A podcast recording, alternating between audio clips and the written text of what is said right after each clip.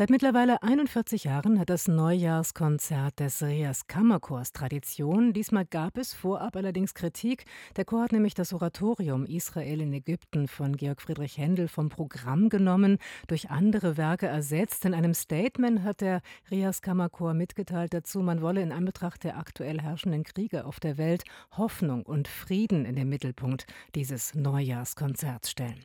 Antje Bohnhage war für uns für ABB Kultur im Konzert gestern Abend in der Philharmonie in Berlin. Um es vorab zu sagen, Händels Oratorium Israel in Ägypten nicht zu spielen, wurde zu Recht heftig kritisiert. Und zweifelsohne wäre es musikalisch das noch interessantere und außergewöhnlichere Erlebnis gewesen. Aber die Programmänderung mal außer Acht gelassen, die Ersatzwerke passten zu diesem Jahresanfang und zum allseits starken Wunsch nach Frieden. Den Auftakt des Abends machte I Was Glad des Briten Hubert Perry, eine Vertonung von Versen aus dem 122. Psalm. Perry komponierte das Werk 1902 anlässlich der Krönung von Edward VII. Seither wird es in England regelmäßig bei Krönungsjubiläen und Krönungen aufgeführt, so auch bei der Krönung von König Charles im Mai letzten Jahres.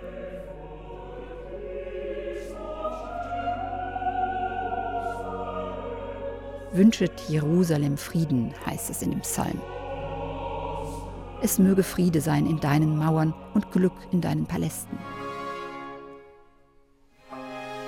Dann einer der beiden Höhepunkte im abendlichen Programm. Das Tedeum, mit dem Georg Friedrich Händel für die Feier des Friedens von Utrecht 1713 beauftragt worden war. Dank der Utrechter Friedensverträge wurde der spanische Erbfolgekrieg beendet, der sich europaweit ausgeweitet hatte. Das Utrechter Tedeum war Händels erstes großes geistliches Werk in englischer Sprache.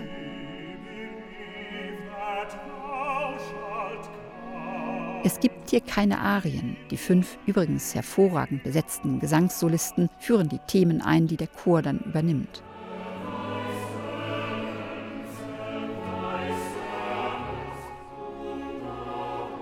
Gegen Ende hat Händel den Chor doppelchörig gesetzt, sodass er siebenstimmig singt.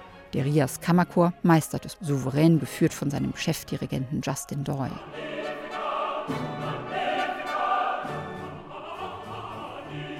Chor, Orchester und Solisten brillieren.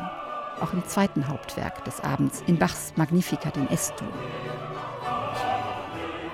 Das Magnificat ist Marias Lobgesang als Reaktion auf die Ankündigung der bevorstehenden Geburt Jesu. Sie preist Gott als den, der sich den Armen und Schwachen zuwendet.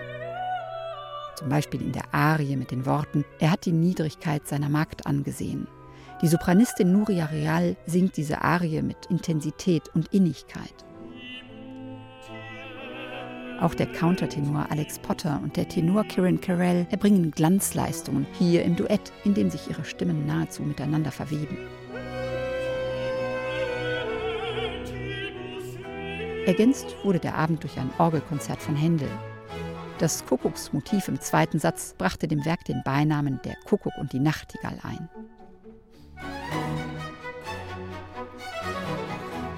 Zum Abschluss noch eine Zugabe.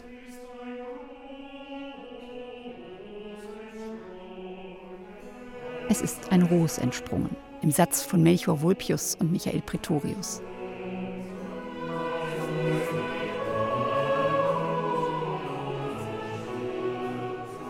Es war ein festlicher und hoffnungsfroh stimmender Jahresauftakt. Insofern hat der Rias Kammerchor sein Ziel erreicht, einen Fokus zu setzen auf Hoffnung, auf Freude und Frieden.